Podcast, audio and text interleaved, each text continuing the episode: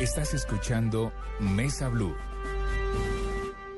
Muy bien, continuamos en Mesa Blue en esta muy interesante charla, eh, Felipe, con el representante Iván Cepeda. Estamos hablando del el fallecido zar de las Esmeraldas, Víctor Carranza, el hombre que el jueves de esta semana que acaba de terminar falleció a los 78 años de edad.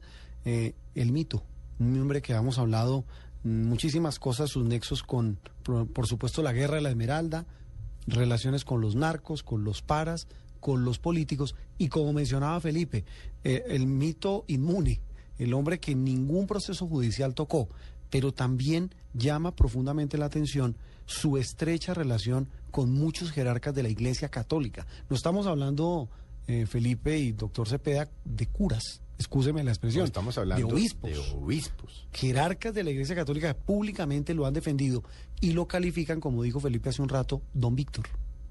Sí, es decir, es, es, eh, parte de ese entramado y de ese andamiaje para construir una eh, imagen pública distinta de Carranza. Carranza es un hombre que, eh, sin lugar a dudas, puede catalogarse como uno de los protagonistas de los episodios más violentos en la sociedad colombiana.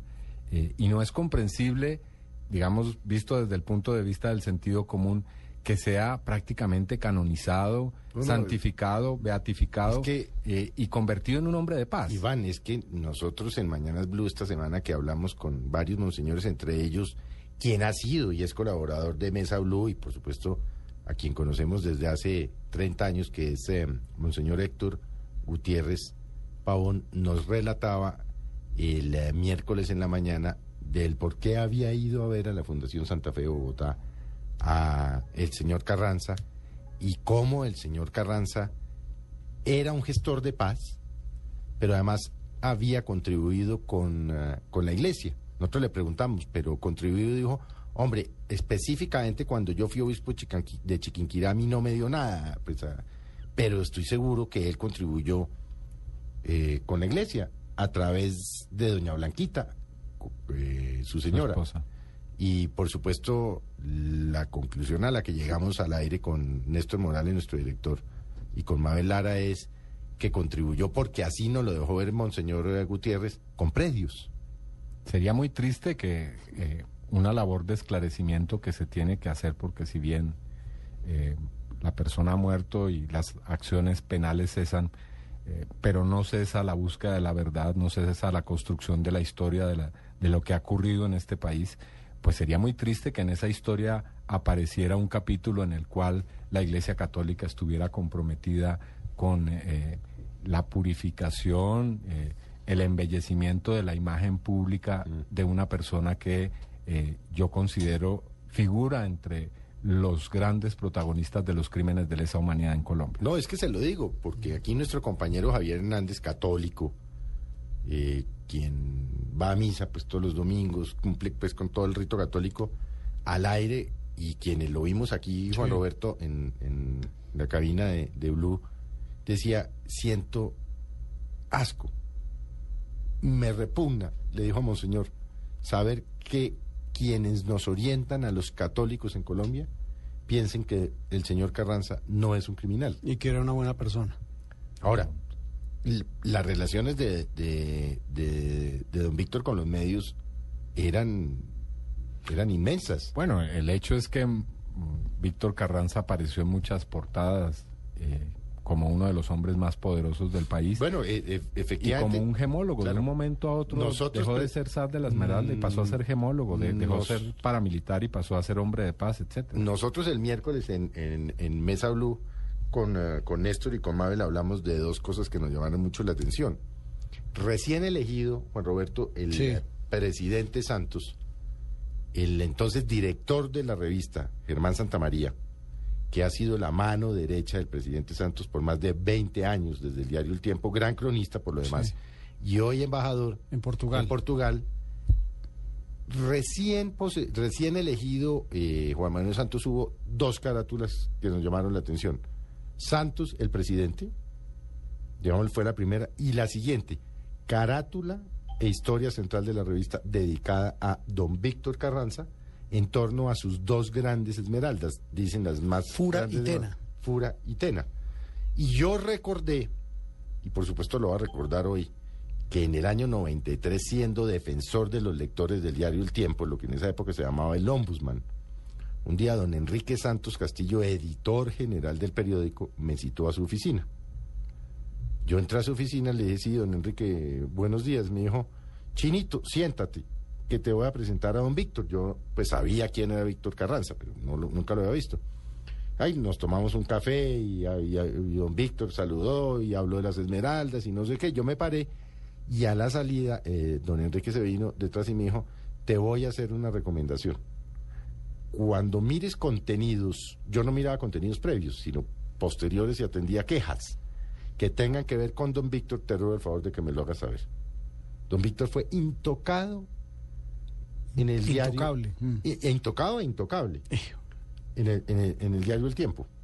Sí, además y, de, se- y muchos otros. Además del terror que, que suscitaba pronunciar su nombre, y quiero contar aquí un momento anecdótico, y es que varios de los entrevistados para el libro que escribimos con el padre Javier Giraldo nos recomendaron eh, que desistiéramos de semejante empresa porque para ellos era una empresa suicida eh, el escribir sobre este personaje. Pues además de ese terror, evidentemente eh, en muchos grandes medios se guardó silencio o también se presentó la vida y obra de Carranza como una cosa totalmente distinta a lo que fue realmente. Pero es que la diferencia, por ejemplo, eh, Iván, entre Carranza y Pablo Escobar, es que no se sabe que Carranza nunca haya intimidado a un medio de comunicación. Pablo O que haya Escobar los volaba. periodista. Pablo Escobar La difer- voló el tiempo. Pablo La- la Escobar mató a Enrique Pulido. Pablo Escobar era un narcotraficante y era un hombre que se dedicó a es- exclusivamente al narcotráfico. Carranza era un hombre de empresas, era un hombre que logró tener un inmenso poder político. En zonas del país no se podía elegir un alcalde sin el beneplácito de Carranza. Congresistas fueron íntimos amigos de Carranza y presidente Pero de la República. pero es que esa es la pregunta que uno se hace. ¿Por qué quienes fueron amigos de Mancuso eh, acabaron presos? Mire, Esa, eh, Miguel de la Yo, Estrella, yo creo que el poder de etcétera, Carranza era, etcétera. era mucho más, Sí, más allá de ser un peón y un asesino a sueldo de sectores de élite. Él era guardián de los intereses de muchos de esos sectores y también tenía a su ¿Qué- qué intereses, servicio a guardianes políticos. Bueno, no, yo simplemente voy a narrar un, el viaje que hicimos para escribir el libro. Yo regularmente cuando hago estas cosas, a mí me gusta ir a los sitios. Y el, el centro del imperio de Carranza es Puerto López, allá en Meta.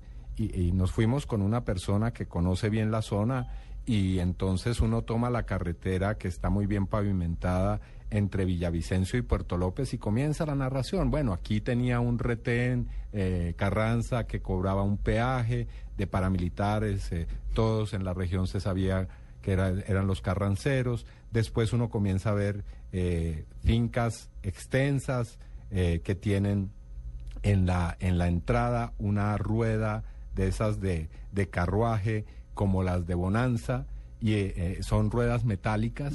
Ese es el signo distintivo de las eh, haciendas de, de Víctor Carranza.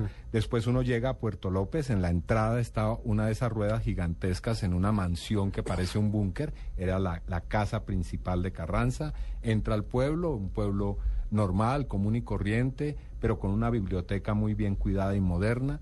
Y después, a la salida del pueblo, está una base militar en la que estaban eh, ni más ni menos que asesores y, y- y contratistas de Estados Unidos eh, eh, que están en el Plan Colombia, como parte de lo que se ha llamado la asesoría y la ayuda militar de Estados Unidos a Colombia. Y uno se pregunta, bueno, ¿cómo es posible que semejante señor se cruce de vez en cuando seguramente en alguna cantina o en alguna calle de este pueblo con los militares de Estados Unidos y no pase absolutamente nada? Iván, ¿qué viene ahora? Porque el gran temor es que, y lo, lo manifestó el jueves, minutos, eh, mejor dicho, él nos confirmó la muerte, Monseñor Héctor Gutiérrez Pavón, que había sido obispo en Chiquinquirá.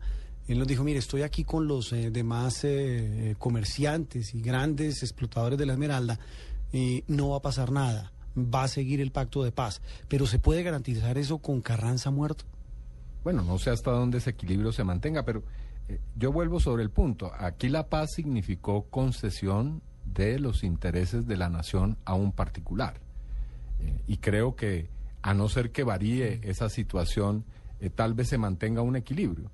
Pero más allá de la historia de lo que pase con relación a la Esmeralda, hay que pensar en las miles de víctimas de Carranza, en las millones eh, de personas que se vieron eh, de alguna u otra forma lesionadas por la acción de esas estructuras y también por las hectáreas de tierra que deben ser restituidas a las víctimas. Yo creo que esta historia no se ha acabado, murió su principal protagonista, pero están sus víctimas y creo que hay que escribir la historia de una manera objetiva, real y también que las víctimas tienen derecho a recuperar los bienes que les fueron usurpados por la vía de la violencia.